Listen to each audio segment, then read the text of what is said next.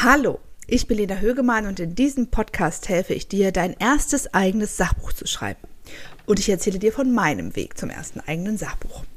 Heute freue ich mich besonders, dich zu einer Sonderfolge meines Podcasts Frau Högemann schreibt ein Buch begrüßen zu können. Und zwar zu meinem ersten Interview-Special.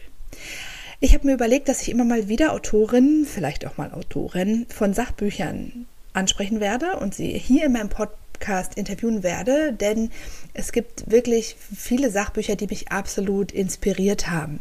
Und es sind dann eben auch Autorinnen, von denen ich glaube, dass ich etwas lernen kann und die auch dir nützliche Informationen und Tipps geben können. Für diese erste Special-Folge meines Podcasts habe ich mit Susanne Pahler gesprochen und sie hat genau das Buch geschrieben, von dem ich dir in Podcast-Folge Nummer 15 berichtet habe. Das war nämlich die Folge mit dem schönen Titel Oh nein, mein Buch gibt es schon. Gibt es natürlich nicht, aber Susanne hat einen Ratgeber für selbstbestimmte Geburten geschrieben und sie hat mir erzählt, worauf du achten solltest, wenn du auch einen Ratgeber schreiben möchtest. Ich freue mich sehr, dass ich heute das allererste Mal in meinem Podcast einen Gast habe. Und dieser Gast ist niemand anderes als Susanne Pahler. Und Susanne Pahler hat einen Ratgeber geschrieben, der heißt Dein Weg zur selbstbestimmten Geburt. Und wer meinen Podcast kennt, der weiß, dass es darum, darin darum geht, wie ich mein Buch über Geburten schreibe. Und dies ist ein Ratgeber zu einem Thema, was mir sehr am Herzen liegt. Und Susanne und ich haben auch noch eine gemeinsame Freundin, die Kira. Hallo Kira. Und die hat uns zusammengebracht. Und ich freue mich sehr, Susanne, dass du heute da bist, um ein bisschen darüber zu sprechen, wie man so einen Ratgeber schreibt. Herzlich willkommen. Ja, hallo. Hallo Lena, grüß dich. Wunderbar. Ja, Susanne, vielleicht magst du kurz erzählen, wie du überhaupt dazu gekommen bist, einen Ratgeber zu schreiben zum Thema Geburt. Ja, das kann ich dir erzählen. Also ich habe mir das eigentlich schon immer gewünscht, irgendwann mal ein Buch zu schreiben, aber ein Roman kam für mich irgendwie nicht in Frage. So fantasievoll bin ich dann leider nicht.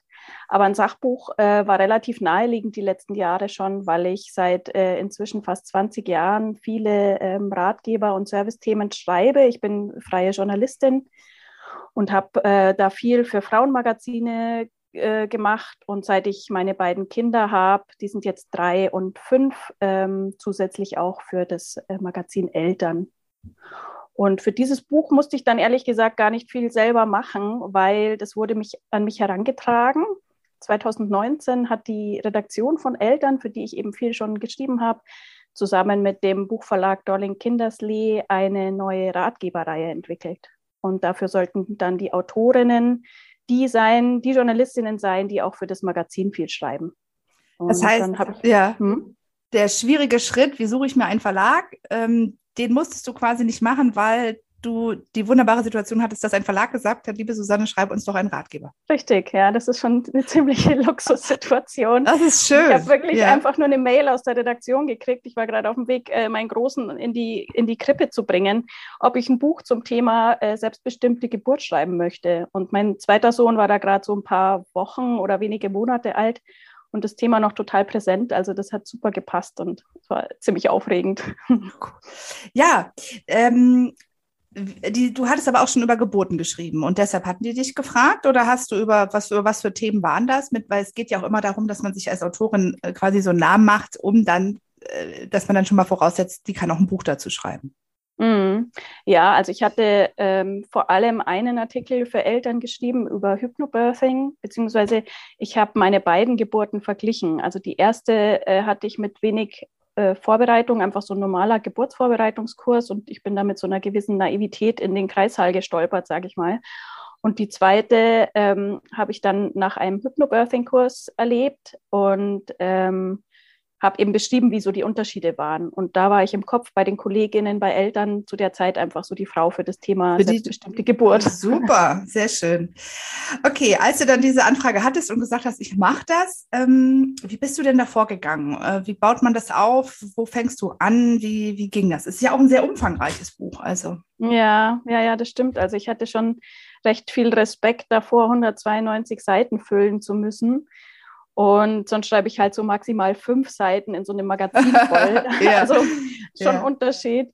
Ähm, aber mir ist dann eigentlich recht schnell klar geworden, dass sich die Arbeit für diesen Ratgeber gar nicht so unterscheidet von dem, wie ich sonst arbeite, weil äh, jedes Unterthema hat für sich ja auch nur ein paar Seiten. Also ich habe das so ein bisschen aufgeteilt wie, wie eine Salami.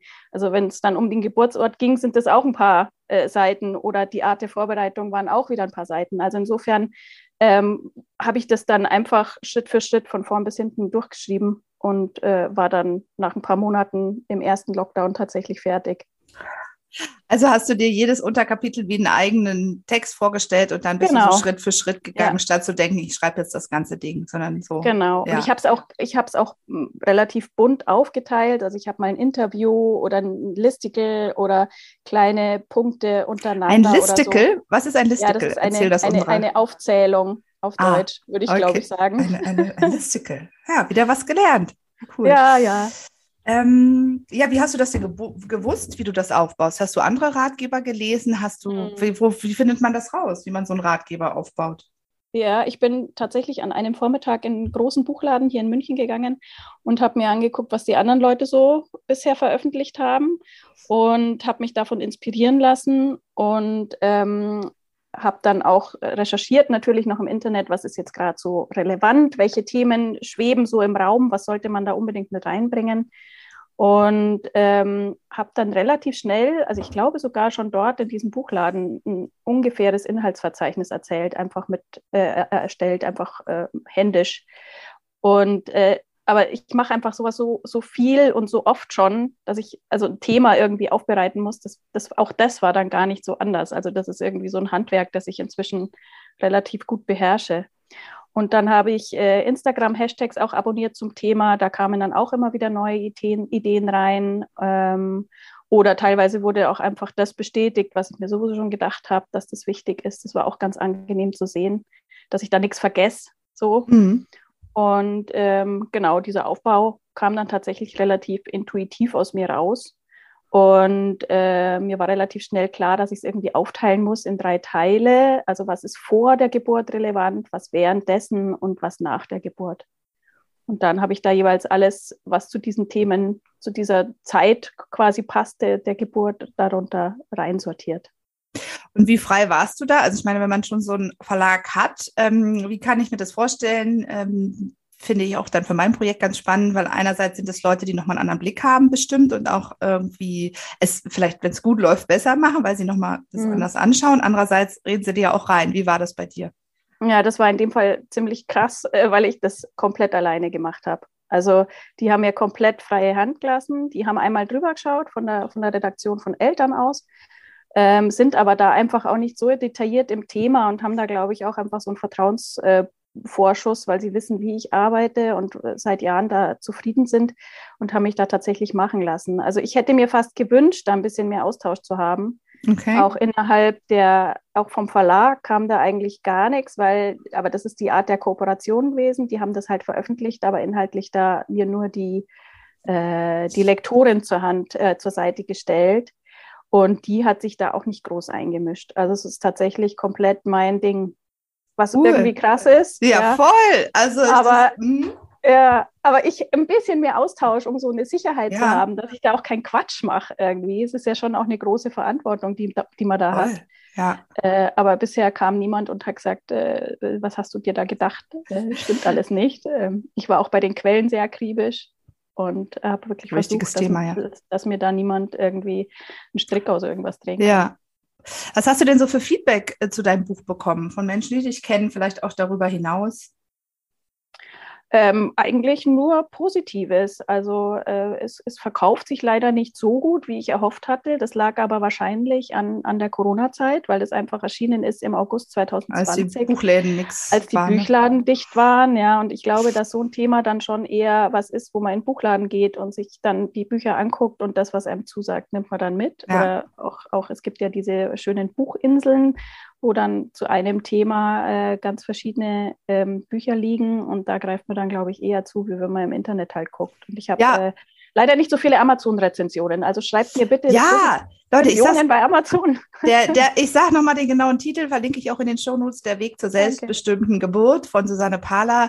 Äh, ich, ich selbst habe es auch nicht gefunden. Also wenn man einfach, es gibt einfach so unglaublich viele Geburtsbücher, glaube ich. Und ähm, das hat ja, halt... zum selbstbestimmten Geburt das ist halt tatsächlich gar nicht so viel. Es gibt, genau, das ist, finde ich, das Spannende. Wenn man guckt, findet man ganz viele Geburtsbücher, aber mit dem Fokus selbstbestimmte Geburt eben nicht. Deshalb... Ähm, ja, deshalb habe ich das auch gleich bestellt und lässt mich auch seitdem nicht mehr los, dass es dieses Buch überhaupt gibt. Das ist wunderbar. Ähm, was würdest du denn sagen, worauf müssen andere, also ich mache meinen Podcast für Frauen, die Sachbücher schreiben und vielleicht äh, ist auch die eine oder andere dabei, die eben einen Ratgeber schreiben möchte zu einem Thema. Worauf muss die dann genau achten?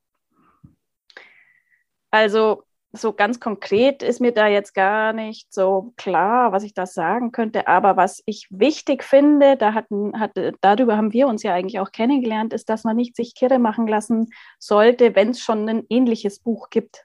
So ist also, es. Ähm, natürlich sollte man sich von diesen anderen Büchern unterscheiden und auch nicht abkupfern oder so, das ist ja eigentlich klar.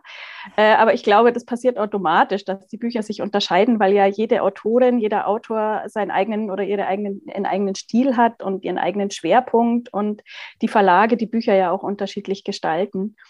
Ähm, und dann ist es aber wirklich für den Verkauf wohl ganz nützlich, wenn man mehrere Bücher zu einem ähnlichen Thema hat auf dem Markt, weil dann machen die Buchläden eben diese, diese hübschen Inseln zum Thema. Und das äh, verleitet äh, dann ja die, die Käuferin viel mehr zum Zugreifen. Und ja. äh, also für die Autorin ist es eigentlich besser, wenn es das Buch schon mal in der, in so einer ähnlichen Art gibt, als wenn es alleine in einem meterlangen Regal so das staubt. So, so kamen wir ja. Ich habe ja auch eine Podcast-Folge gemacht genau. mit dem genau. schönen Titel Oh mein Gott, mein Buch gibt's schon. Und so kamen Susanne und ich zusammen. Und natürlich habe ich dann auch gemerkt, dass das nicht mein Buch ist, aber ein sehr wichtiges Buch zu dem Thema. Und das kann ich auch nur ähm, meinen Hörerinnen raten, dann einfach denjenigen auch mal anzusprechen. Mal fragen, wie war es bei dir? Was machst du da? Und da ergibt sich so viel, äh, wenn man da in den Austausch geht. Auf Zum Beispiel Fall. diese wunderbare wunderbare erste Podcast-Folge, in der ich ein Interview äh, geführt habe. Liebe Susanne, ich danke dir sehr für deinen Input und wünsche dir weiterhin ganz viel Erfolg bei all den wunderbaren Texten, die du so schreibst. Dankeschön. Schön, dass ich dabei sein durfte. Tschüss. Tschüss.